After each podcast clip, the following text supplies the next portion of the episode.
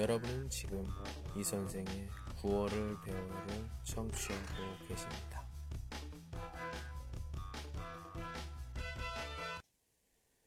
참으로 소중하기에 우리는 대부분 가족들 앞에서 너무 쉽게 화를 낸다. 남들 앞에서는 침 한 번 꿀꺽 삼키고 참을 수 있는 문제를 가족이라는 이유로 못 참아 하는 일이 얼마나 많은가.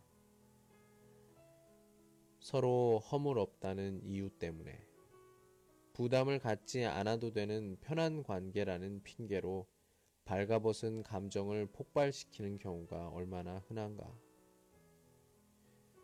하지만 그 어떤 경우라도 뜨거운 불은 화상을 남기게 마련이다.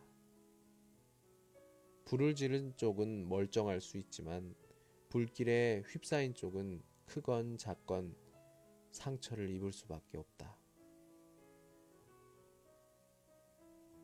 게다가 불길에 가장 가까이 있는 사람이 입은 화상이야말로 오래오래 흉한 자국으로 남는다. 내 곁에 가까이 있어서 나 때문에 가장 다치기 쉬운 사람들.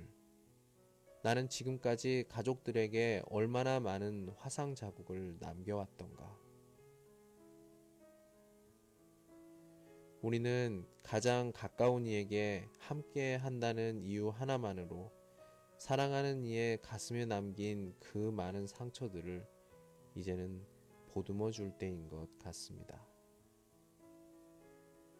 나로 인해 상처를 주기보다는 기쁨을 줄 수 있고, 나로 인해 모든 이가 행복했으면 참 좋겠습니다. 우리는 모두 소중하기 때문입니다. 참으로 소중하기에 조금씩 놓아주어야겠습니다.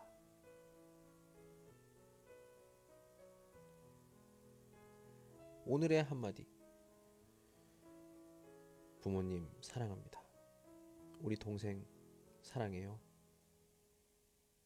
이상한가? 오늘은 여기까지. 안녕.